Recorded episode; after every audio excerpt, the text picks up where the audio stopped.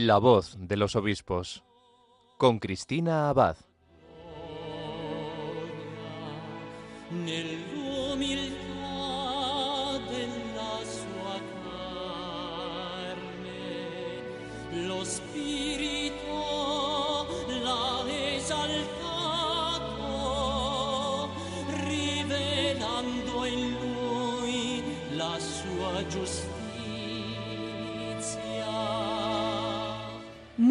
Noches, querida familia de Radio María.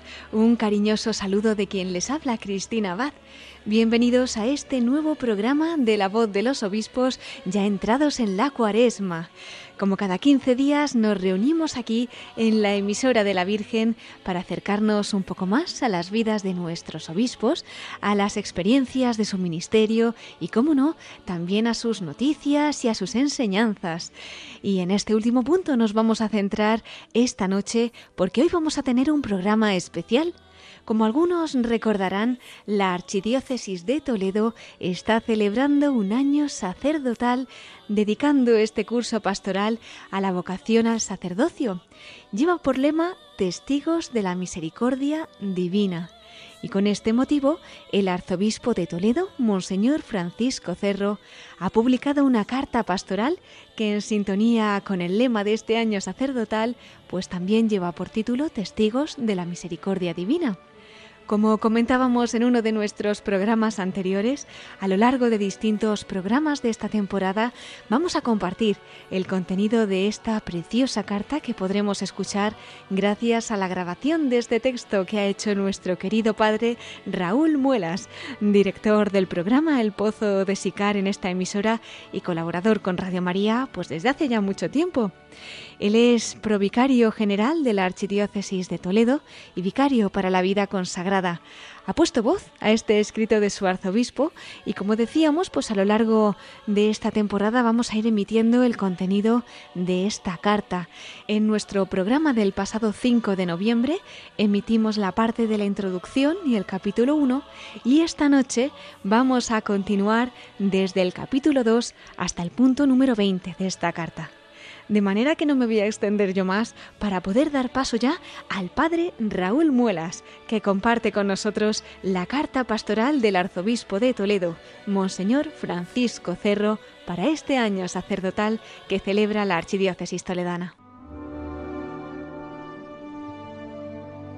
Capítulo 2 El sacerdote, personificación sacramental de Jesucristo. 8. Los presbíteros son en la Iglesia y para la Iglesia una representación sacramental de Jesucristo cabeza y pastor. Proclaman con autoridad su palabra, renuevan sus gestos de perdón y de ofrecimiento de la salvación, principalmente con el bautismo, la penitencia y la Eucaristía. Ejercen, hasta el don total de sí mismos, el cuidado amoroso del rebaño, al que congregan en la unidad y conducen al Padre por medio de Cristo en el Espíritu. En una palabra, los presbíteros existen y actúan para el anuncio del Evangelio al mundo y para la edificación de la Iglesia, personificando a Cristo cabeza y pastor y en su nombre. Son palabras del número 15 de la exhortación apostólica Pastores Davo Bobis. Estas palabras de San Juan Pablo II en el documento que siguió al sínodo sobre la vocación sacerdotal, recoge muy bien el sentir de la Iglesia sobre el ministerio que ha sido confiado a los sacerdotes. Ellos no son simples hombres del culto, ni meros guías de la comunidad, ni siquiera los voceros autorizados del Evangelio sin más. Son todo eso y mucho más, porque por la consagración sacerdotal quedan identificados ontológicamente con Jesucristo y están llamados a ser personificación existencial de Cristo para la Iglesia. Se produce una unión misteriosa entre el sacerdote y Jesús, por la que toma sus labios, sus manos y todo su ser para hacerlo instrumento suyo cuando dice las palabras sacramentales, y poco a poco, si hay fidelidad a la gracia, el corazón del sacerdote se asimila al corazón de Cristo para exhortar en su nombre y para conducir a los hombres por las sendas de la salvación. En el sacerdote se visibiliza el rostro de Cristo esposo entregando su vida por la esposa que es la Iglesia, por todos y cada uno. Podríamos decir mucho sobre el ser y la vida del sacerdote, y habrá ocasión a lo largo de este año de dirigirme específicamente a nuestro presbiterio, pero voy a aprovechar estas páginas para glosar algunos rasgos de la misión del sacerdote. Así todo el pueblo de Dios puede recordar y profundizar el papel de los ministros de Cristo en la vida de la Iglesia. Tradicionalmente la misión de la Iglesia, como prolongación de la de Cristo, se ha desglosado en una triple función o munus, la misión de santificar, la misión de enseñar y la misión de regir y servir. En el sacerdote, que se une con Cristo cabeza y pastor de la Iglesia, esta tarea significa una configuración con Cristo sacerdote, con Cristo maestro y con Cristo siervo. Quiero detenerme en cada uno de estos tres aspectos para intentar decir alguna palabra pertinente al respecto. El sacerdote mediador. 9. Todo sacerdocio constituye una cierta mediación entre Dios y los hombres.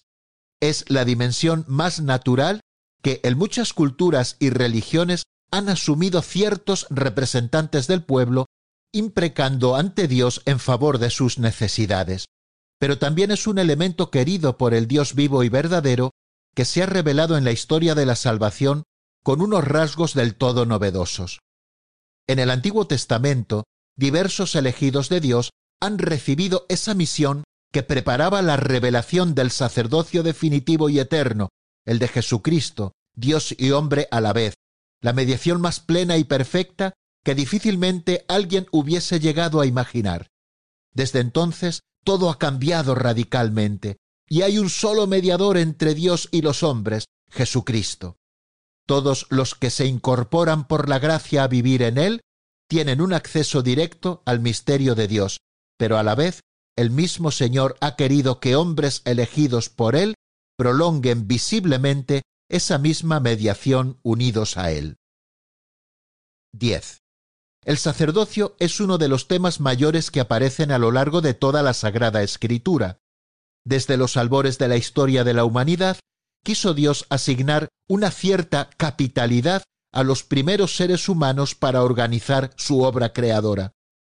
El texto de la creación del Génesis, según muchos escrituristas, asigna a Adán un cierto rol sacerdotal, un regalo que perdió con el pecado y cuya recuperación avanzó lentamente a lo largo de la historia de la salvación.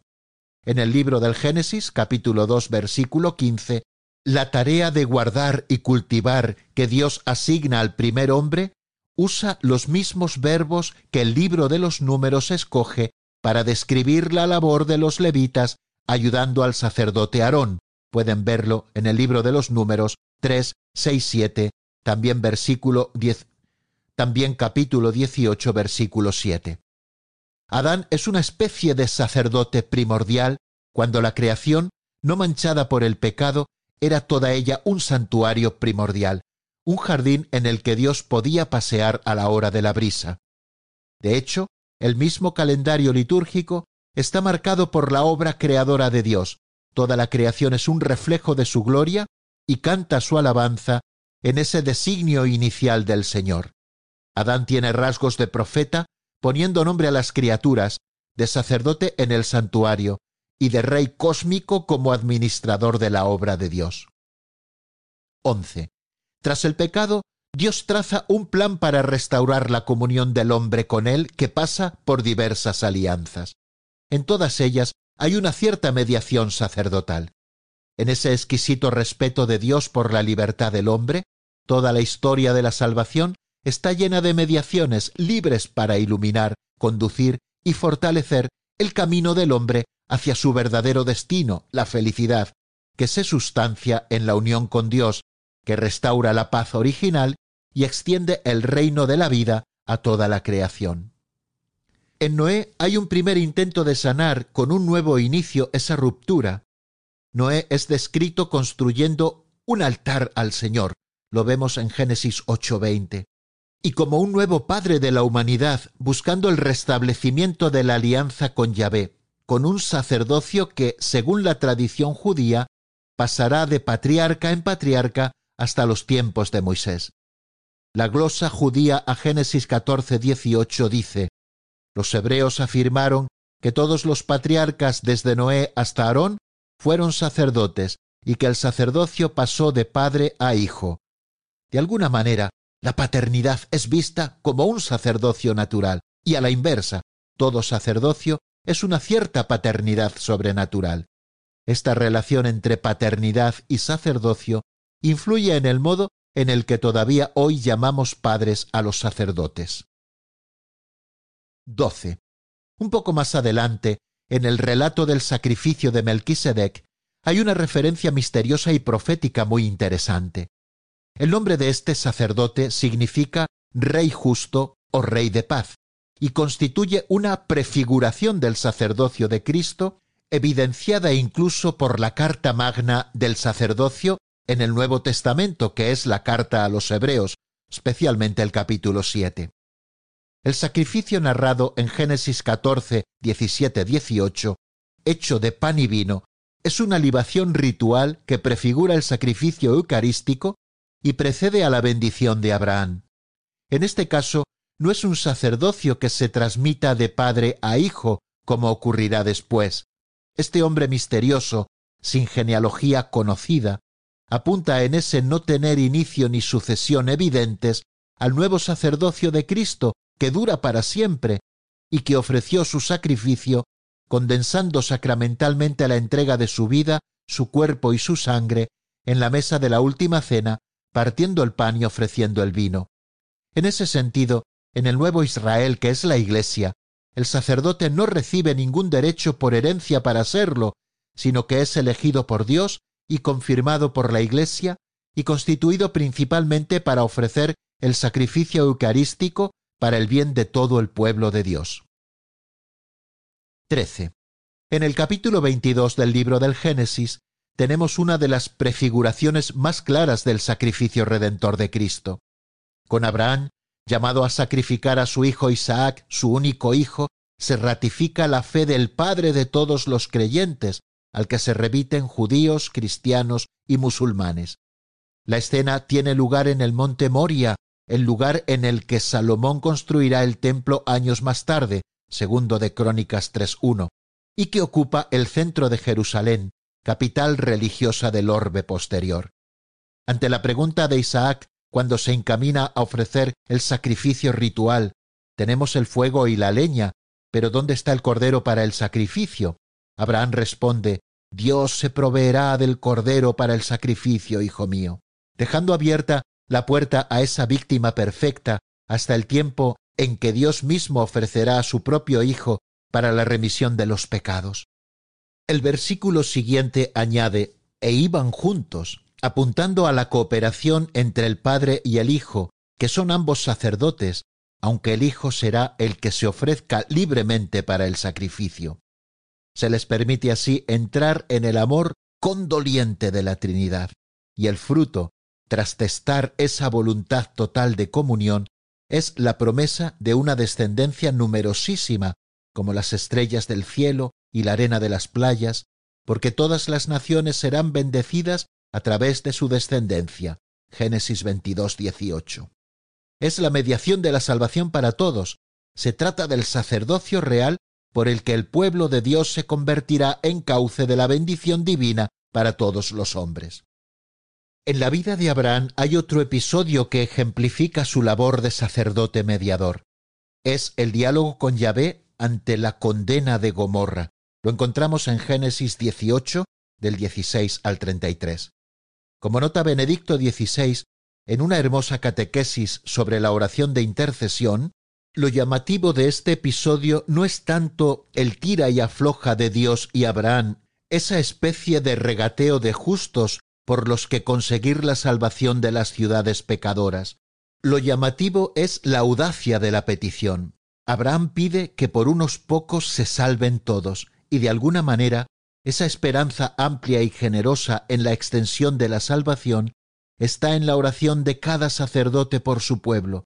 Para los sacerdotes hoy también el encargo de rezar por todos en su pueblo es una tarea fundamental. Prometemos rezar cada día hasta cinco veces con la liturgia de las horas en nombre del pueblo y en favor suyo. Y esa oración de intercesión tiene muchos frutos si la hacemos con fe y con corazón de mediador. El sacerdote mediador, desde Jesucristo, no es una especie de transaccionista imparcial, sino alguien que toma parte en los dos extremos.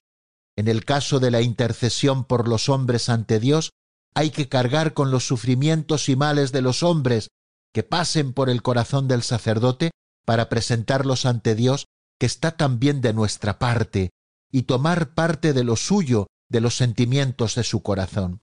Sólo así nos convertimos en mediadores al estilo de Jesús. Nosotros no somos dioses, pero hemos sido injertados en Cristo, en su humanidad ofrecida y victoriosa por la salvación del mundo. Como dice el responsorio de las segundas vísperas del oficio de pastores, este es el que ama a sus hermanos, el que ora mucho por su pueblo. 14. En el libro del Éxodo encontramos la personificación en Moisés del deseo divino de liberar a su pueblo. Deja marchar a mi pueblo, escuchamos en Éxodo 9.1, a la vez que la promesa de hacer de este pueblo un reino de sacerdotes si escuchan y obedecen su alianza. Éxodo 19.5.6. Este es el sacerdocio que hemos heredado los cristianos en el bautismo, un linaje real, un linaje elegido, un linaje real, una nación santa, un pueblo adquirido por Dios para anunciar las proezas del que os llamó de las tinieblas a su luz maravillosa. Lo encontramos en Primera de Pedro 2.9. Unos capítulos más tarde, el sacerdocio de los primogénitos de las doce tribus de Israel pasa solamente a los hijos de la tribu de Leví, los levitas, un giro significativo de la historia de la salvación. Números 3, 12, 13. Es un día triste en la historia de Israel tras la adoración al becerro de oro, un distanciamiento de Dios para la mayoría, pero que proveerá de una mediación específica para reparar el pecado y acercar a la comunión con Dios. Lo encontramos en Levítico 5 del 5 al 6. No se va al profeta a recibir perdón, ni al rey para recibir absolución, sino que ese poder reside en el sacerdote. Pero sólo en el sacerdocio de Jesucristo va a quedar fijada una mediación visible para poder alcanzar la certeza de haber recibido el perdón y la paz que vienen de estar en unión con Dios. La carta a los Hebreos, en los capítulos 8 al 10, glosa cómo la fiesta judía del Yom Kippur era sólo una sombra de la gracia que había de venir en Jesucristo, y cómo el Señor cumplió plenamente con las aspiraciones del corazón humano, expresadas en los rituales de la antigua ley, para obtener la purificación y el perdón de los pecados el sumo sacerdote tenía que entrar una vez al año al santo de los santos, en el santuario. Pero Jesucristo ha entrado de una vez para siempre en el lugar más santo, en la intimidad divina, uniendo para siempre su voluntad a la del Padre. Este perdón ha obtenido para todos, del mismo modo que el pecado de Adán tuvo consecuencias para todos. Y Jesucristo lo ha puesto en manos de sus sacerdotes cuando les ha dicho en el cenáculo después de resucitar, a quienes perdonéis los pecados, les quedan perdonados. Lo leemos en Juan 20, 23. Qué regalo de la misericordia del Señor, poder quedarnos tranquilos al recibir la absolución del sacerdote. Esto no tiene precio. El que piensa que puede tener certeza de ese perdón sin recurrir a la mediación sacramental en el sacramento de la reconciliación confesando sus pecados, es que no ha entendido nada de la relación con Dios, del misterio de la nueva alianza, del significado del pecado, ni del valor de la sangre de Cristo. Además, nunca encontrará la paz espiritual necesaria que Dios ha querido regalar utilizando una mediación visible, una palabra eficaz, como la que nos ha regalado en cada sacramento, que tiene su efecto siempre que se celebra independientemente de la santidad del ministro y de otras circunstancias accesorias. Esta estabilidad es necesaria para llevar adelante la misión de la Iglesia, y así lo han entendido siempre los padres de la Iglesia, sus santos y doctores. Para nosotros sacerdotes hay una obligación de ofrecer con mucha facilidad el acceso a este sacramento tan necesario, cuya mediación sólo se nos ha entregado a nosotros y del que el pueblo tiene que aprovecharse con asiduidad. 15. Avanzando un poco en la historia de la salvación, encontramos la figura del rey David como un estadio más en la revelación de la profundidad del misterio del sacerdocio. David, a pesar de ser de la tribu de Judá, viste un efod, una vestidura sacerdotal, en el traslado del arca a la que convertirá en la capital del reino Jerusalén. Él mismo ofrece sacrificios en el nombre de Dios, incluyendo un sacrificio de pan y de vino a imagen del de Melquisedec, pues la escritura insinúa que conecta con él al llegar a la ciudad santa. Y de su pluma inspirada nace el Salmo 110 que promete, Tú eres sacerdote eterno, según el rito de Melquisedec y que es un himno de coronación del rey sacerdote que sólo imperfectamente se alcanza en el Antiguo Testamento, y que preanuncia al rey Mesías y sacerdote de los tiempos definitivos. Uniendo de nuevo el sacerdocio levítico con el de Melquisedec, se avanza un paso más en la restauración del sacerdocio definitivo, en la figura del buen rey David. Encontré a David mi siervo, y le he ungido con óleo sagrado. Salmo 89. Él es guía del pueblo y sacerdote a la vez, y esto se produce al fijarse Dios no en las apariencias, sino por una elección libérrima de Dios que ve el corazón. De alguna manera, en el misterio de la vocación sacerdotal se produce un acontecimiento semejante. Se trata de una elección gratuita, no precedida de méritos visibles por nuestra parte. Dios no llama a los capaces, sino que capacita a los elegidos.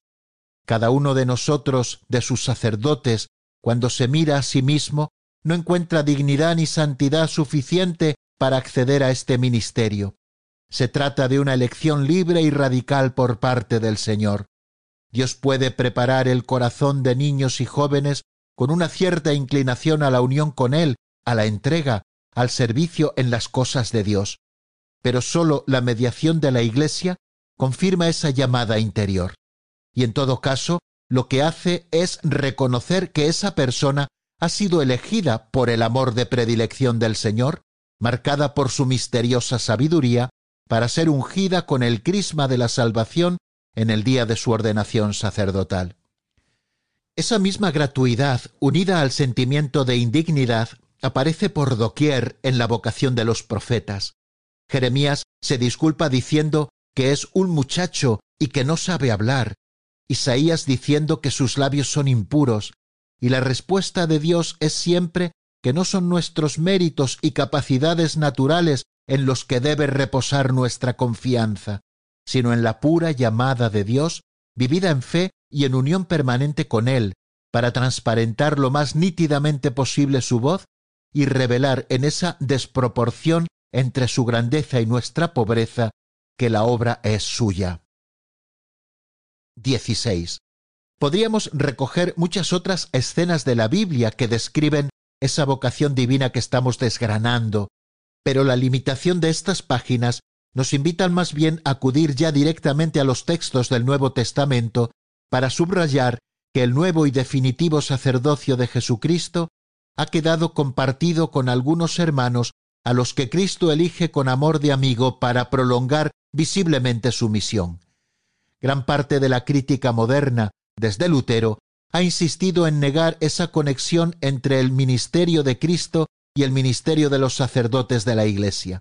De hecho, en los últimos tiempos se ha intentado describir la figura de los apóstoles como desconectada de todo sacerdocio, describiéndola simplemente en términos funcionales de replicación del Evangelio y servicio comunitario, despojándolos así de todo carácter sacro. Urge leer la revelación en su conjunto y no dejarse llevar de esas lecturas discontinuistas que se pueden aplicar en clave dialéctica a tantas otras cuestiones de la historia de la Iglesia y de la sociedad.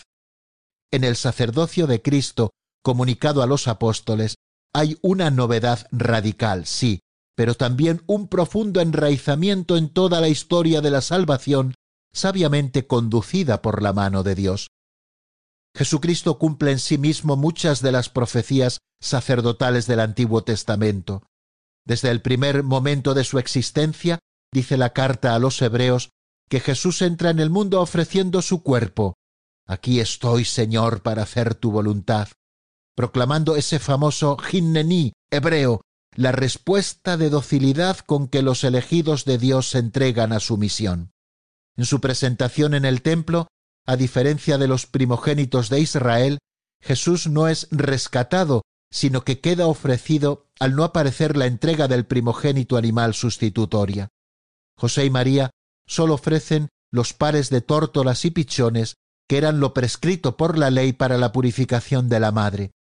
De alguna manera, así se significa su dedicación al santuario de Dios para siempre como sacerdote, a las cosas de su Padre, un sumo sacerdote en un episodio similar a lo que ocurrió con Samuel en el Antiguo Testamento. En esa línea hay que interpretar también el episodio de la recogida de espigas de los apóstoles en sábado, lo encontramos en Mateo 12 del 1 al 8, un paralelo con lo que ocurrió con David y sus guerreros.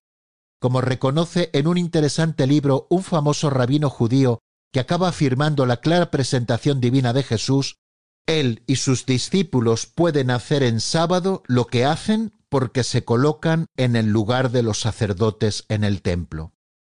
La autoridad que Jesucristo confiere a los apóstoles para atar y desatar, como vemos en Mateo 18, 18, tiene relación con esa facultad de interpretar adecuadamente la palabra de Dios a imagen de los sacerdotes de la antigua alianza. También la túnica de Jesucristo en la pasión es descrita como una vestidura sacerdotal inconsútil, como la que llevaban los sumos sacerdotes, según describe Flavio Josefo. Y este sacerdocio de Cristo, que San Juan une a la metáfora esponsal con que describe su pasión, la corona, el tálamo nupcial, los amigos del esposo, es del que hace partícipes a sus apóstoles y sucesores.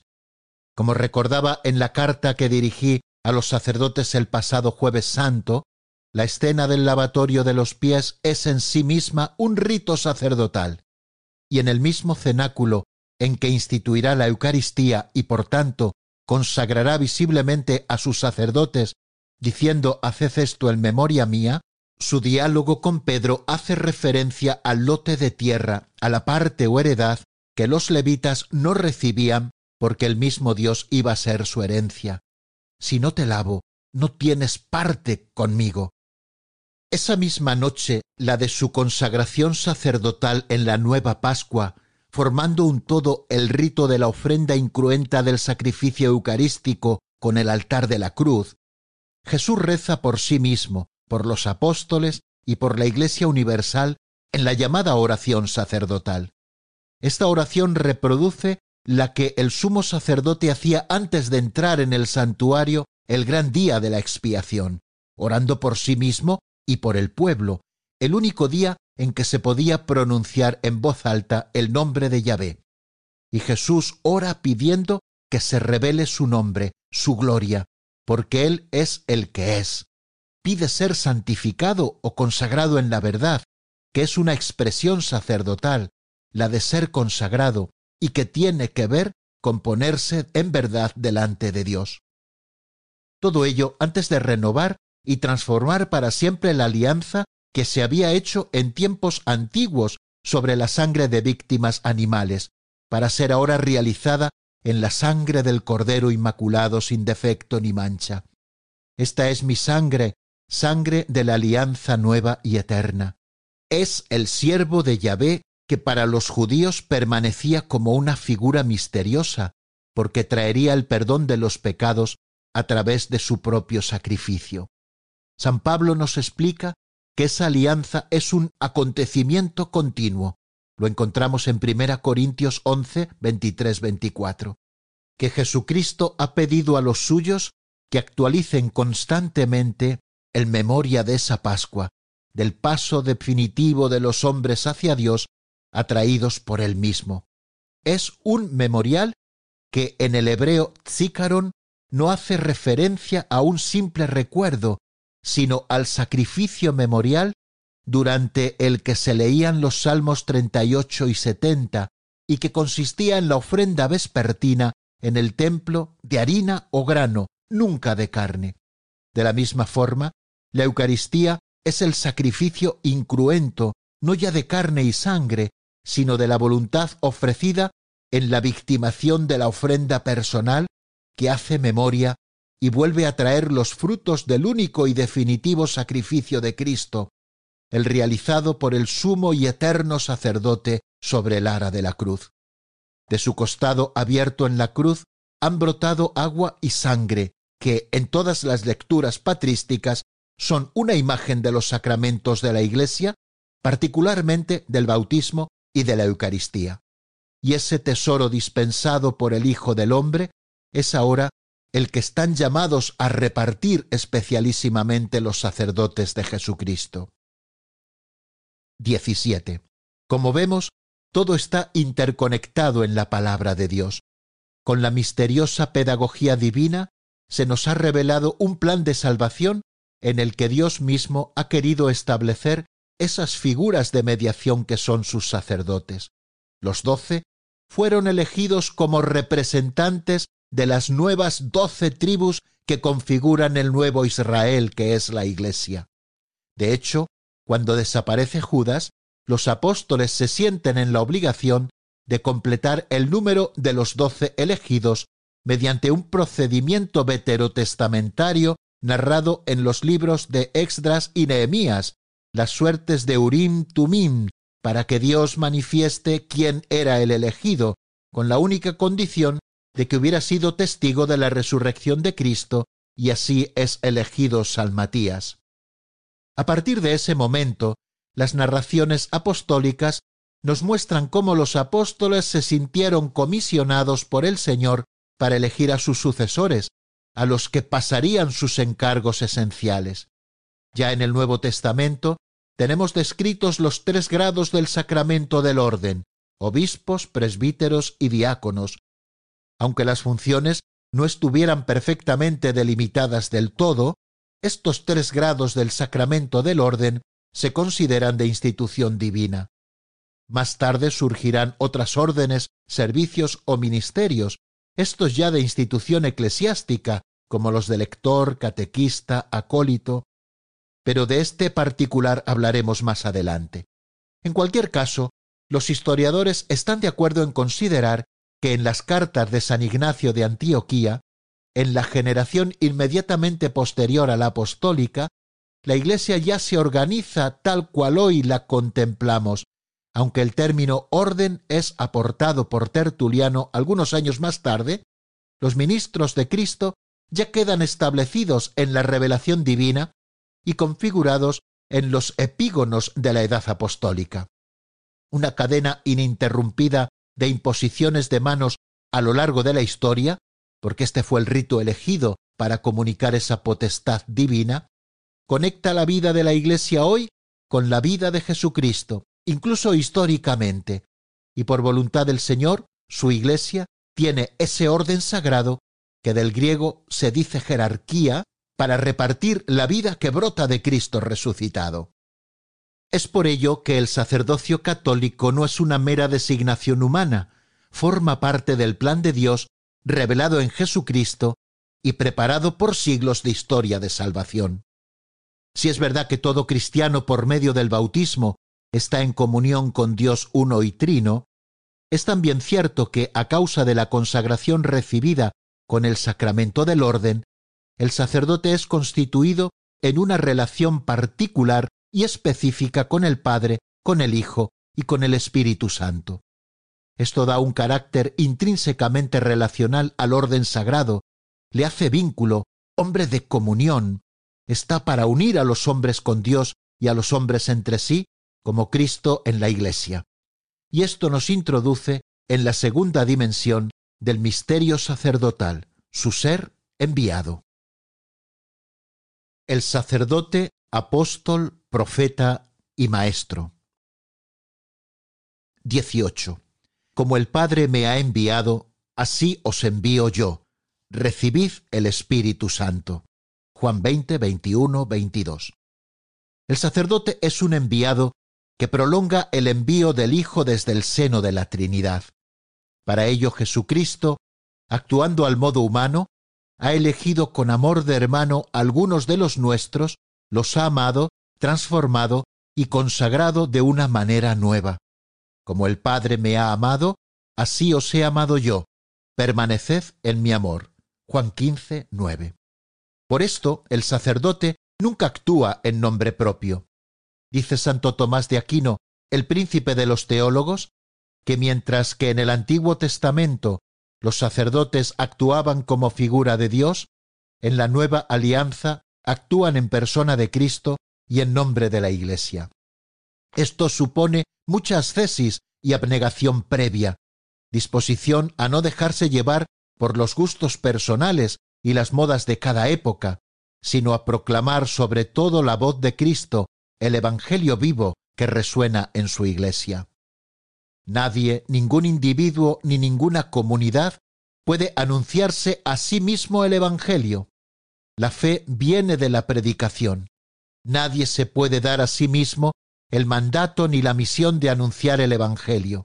El enviado del Señor habla y obra no con autoridad propia, sino en virtud de la autoridad de Cristo. No como miembro de la comunidad, sino hablando a ella en nombre de Cristo. Nadie puede conferirse a sí mismo la gracia, ella debe ser dada y ofrecida. Eso supone ministros de la gracia autorizados y habilitados por parte de Cristo. De él los obispos y los presbíteros reciben la misión y la facultad, el poder sagrado, de actuar in persona Christi capitis. Los diáconos, las fuerzas para servir al pueblo de Dios en la diaconía de la liturgia, de la palabra y de la caridad, en comunión con el obispo y su presbiterio. Este ministerio en el cual los enviados de Cristo hacen y dan por orden de Dios lo que ellos por sí mismos no pueden hacer ni dar, la tradición de la Iglesia lo llama sacramento. El ministerio de la Iglesia se confiere por medio de un sacramento específico. Esta sagrada misión exige de los ministros del Evangelio una fuerte responsabilidad en la formación inicial y permanente, y una continua llamada a la conversión y a la unión con Cristo para llegar no solamente a estar ontológicamente unidos de una manera nueva con Cristo cabeza, sino para obrar conforme a ese nuevo ser recibido. Titulábamos este capítulo Personificación sacramental de Jesucristo, jugando con una expresión que le gustaba repetir al Papa San Pablo VI, personificación existencial de Jesucristo, para hablar de los sacerdotes y es que cada apóstol de Jesucristo está llamado a dejar ver a Jesús. En la medida en que vivamos más semejantemente como Él, su estilo de vida, su modo evangélico en pobreza, castidad y obediencia, mejor transparentaremos al Jesús que nos ha asumido como colaboradores íntimos. Ciertamente, cada uno lo hará con su propio temperamento, pericia, habilidades. Jesucristo no ha elegido ejecutores, sino colaboradores. Pero es igual de cierto que en el sacerdote que vive responsablemente su llamada hay un cierto olor a Cristo. Nosotros somos el buen olor de Cristo, según leemos en 2 Corintios 2.15 y que nos dice San Pablo. Un olor que el pueblo santo de Dios sabe reconocer con frecuencia para acudir buscando al Señor. Seremos fecundos en la medida en que dispersemos esa fragancia frente al hedor del pecado. La gente busca a Dios, no tanto a nosotros mismos, y es una tentación permanente en la figura de los que son constituidos en autoridad, la autorreferencialidad de la que habla el Papa Francisco, predicarse a uno mismo, invitar a seguir las propias opiniones, dirigir las almas de forma caudillista, en vez de servir de puente al encuentro con el Señor, desapareciendo modestamente cuando eso se ha producido. Apóstol significa precisamente el elegido para representar, el enviado para hacer presente. 19. De alguna manera, el sacerdote está llamado también de forma especial a encarnar la misión del profeta.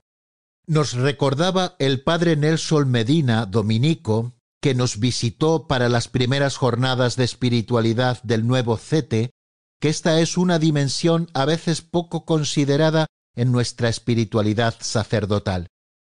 Y de la figura de los profetas del Antiguo Testamento tenemos todavía mucho que aprender, sobre todo en lo que se refiere a la libertad interior necesaria para escuchar la palabra de Dios con asiduidad y a iluminar los tiempos que nos han tocado vivir. En esa conferencia se nos ilustraba con la famosa diatriba entre Jeremías y Ananías, lo encontramos en Jeremías 28.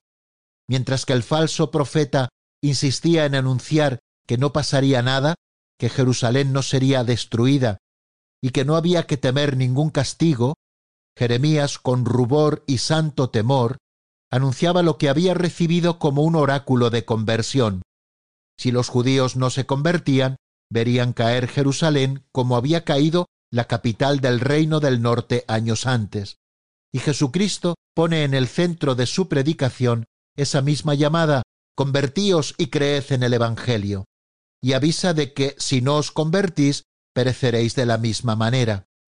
A veces tenemos la tentación de anunciar un Evangelio descafeinado que no convierte a nadie, que busca halagar los oídos y contemporiza con las conciencias falsamente anestesiadas.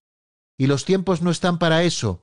Como decía Santa Teresa, estáse ardiendo el mundo, quieren tornar a sentenciar a Cristo, como dicen, pues le levantan mil testimonios, quieren poner su iglesia por el suelo, y hemos de gastar tiempo en cosas que por ventura, si Dios se las diese, tendríamos un alma menos en el cielo?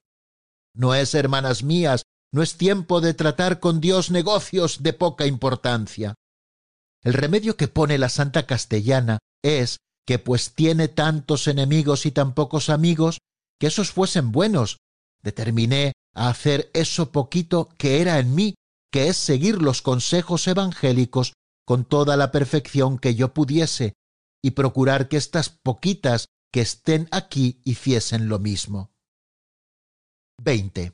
Cuando hace cincuenta años mi predecesor, el inolvidable cardenal González Martín, publicó su carta pastoral Un seminario nuevo y libre, muchos entendieron la libertad interior y la audacia con la que don Marcelo interpretó la renovación surgida del Concilio Vaticano II para responder desde la Iglesia a las exigencias de nuestro tiempo, como un padre de familia supo combinar la tradición perenne con las nuevas situaciones y métodos que se planteaban, lo nuevo y lo viejo, con un sereno y profundo espíritu de discernimiento.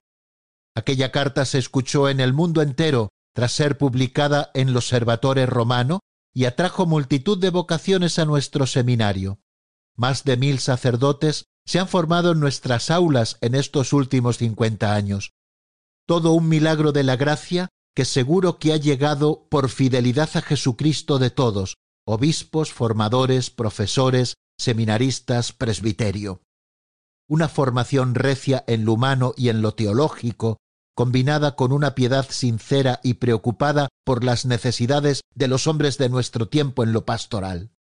Tenemos muchos motivos para dar gracias a Dios, porque en estos cincuenta años hemos recibido sobre todo una lluvia de vocaciones sacerdotales que hoy enriquecen a la Iglesia Universal en forma de misioneros, obispos y apóstoles de toda condición. Tendremos ocasión de celebrarlo juntos el próximo 23 de enero en el jubileo sacerdotal al que os convoco con ocasión de la solemnidad de nuestro santo patrón San Ildefonso. Pero ya desde ahora mi mente y mi corazón sueñan con un seminario que siga siendo faro y referente en este inicio del tercer milenio. No podemos bajar el listón de nuestros esfuerzos académicos, por mucho que los sistemas educativos hayan producido una progresiva devaluación de la formación intelectual, humanista y religiosa. No podemos conformarnos con un barniz de piedad en un tiempo en que los fuertes vientos de la secularización tienden a mundanizar nuestras costumbres y sólo se les puede combatir con una vida espiritual recia y constante. No podemos entretenernos en batallitas eclesiásticas de progres y carcas, cuando se nos pide más que nunca la unidad de la Iglesia para proclamar nítidamente la palabra de Cristo a un mundo que se muere de sed y de frío. Sueño con un seminario renovadamente enfervorecido en el amor y la fidelidad a Cristo y a su Iglesia, del que salgan los sacerdotes que necesita nuestra archidiócesis de Toledo y que están desapareciendo en la Iglesia en España y en tantas otras partes del mundo. El espíritu de don Marcelo no puede ser un simple recuerdo nostálgico, sino un regalo y una responsabilidad de todos. Nuestro seminario menor cumplirá el próximo curso los cien años de su fundación, y estamos enormemente agradecidos a cuantos han contribuido a hacer de este semillero un ambiente propicio para el descubrimiento de la vocación de los que han sido llamados a primera hora. Son muchos los sacerdotes de nuestra archidiócesis que comenzaron su andadura vocacional en ese claustro de San José con la mirada fija en el Jesús adolescente que preside su capilla. Y nuestro seminario mayor es probablemente la mayor riqueza espiritual con la que cuenta nuestra iglesia particular, un hecho diferencial en el que se fijan muchos y que nos da la llave de la cosecha, la clave de la vitalidad de nuestra iglesia diocesana. Yo mismo tuve ocasión de formarme entre sus muros, bajo la mirada de la Inmaculada, con largos baños de Eucaristía en ese sagrario, y presididos por el corazón de Jesús de su claustro noble. El seminario y el instituto teológico, están bajo el mismo patrocinio de San Ildefonso, ha dado a la Iglesia una generación de sacerdotes marcadamente marianos, con el santo arzobispo toledano, han estudiado una sana teología y que han respirado un clima de profunda espiritualidad sacerdotal con grandes maestros y santos. Somos deudores también del testimonio de los mártires de la persecución religiosa del siglo XX, algunos de ellos ligados a la formación sacerdotal, y de generaciones de sacerdotes consagrados y laicos que han dado su vida por las vocaciones sacerdotales. La mejor campaña vocacional la hace un sacerdote enamorado de su vocación, al que se le ve alegre haciendo lo que hace y que lleva un tono de vida entregado para el que se requiere vocación. En este año pidamos al dueño de la mies que envíe obreros a su mies. Gracias a Dios, este curso recogeremos una buena siembra de ordenaciones diaconales y sacerdotales con las que cerraremos el curso pastoral en el evento que cada año convoca a más fieles de lo largo y ancho de la geografía diocesana.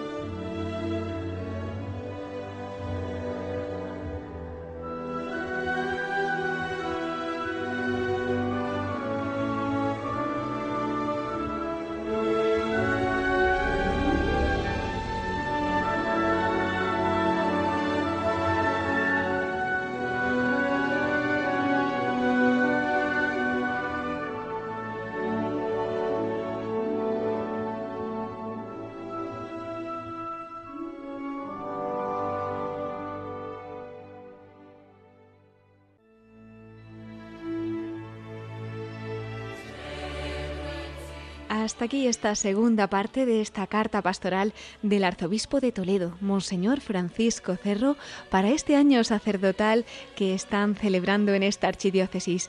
Locutada por el padre Raúl Muelas, a quien agradecemos su colaboración, seguiremos escuchando en otro programa el contenido de esta carta pastoral.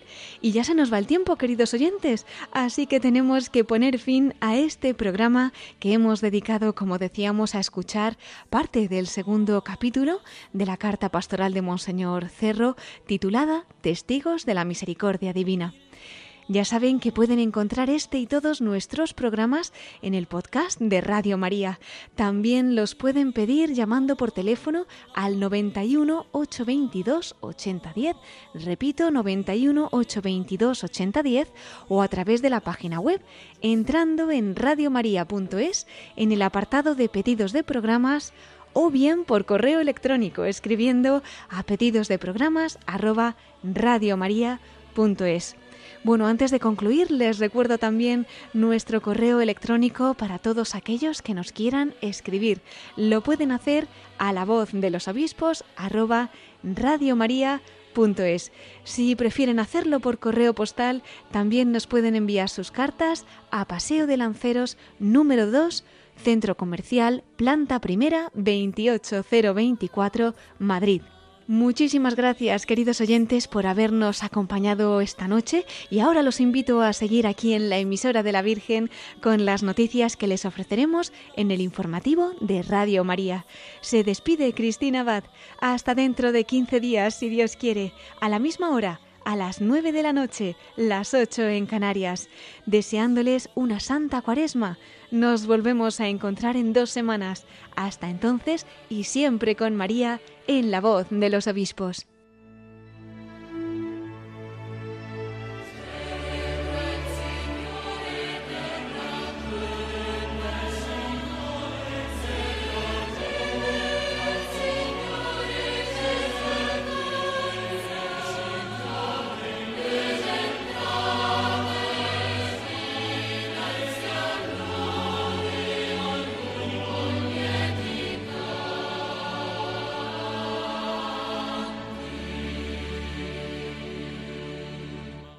Han escuchado La voz de los obispos con Cristina Abad.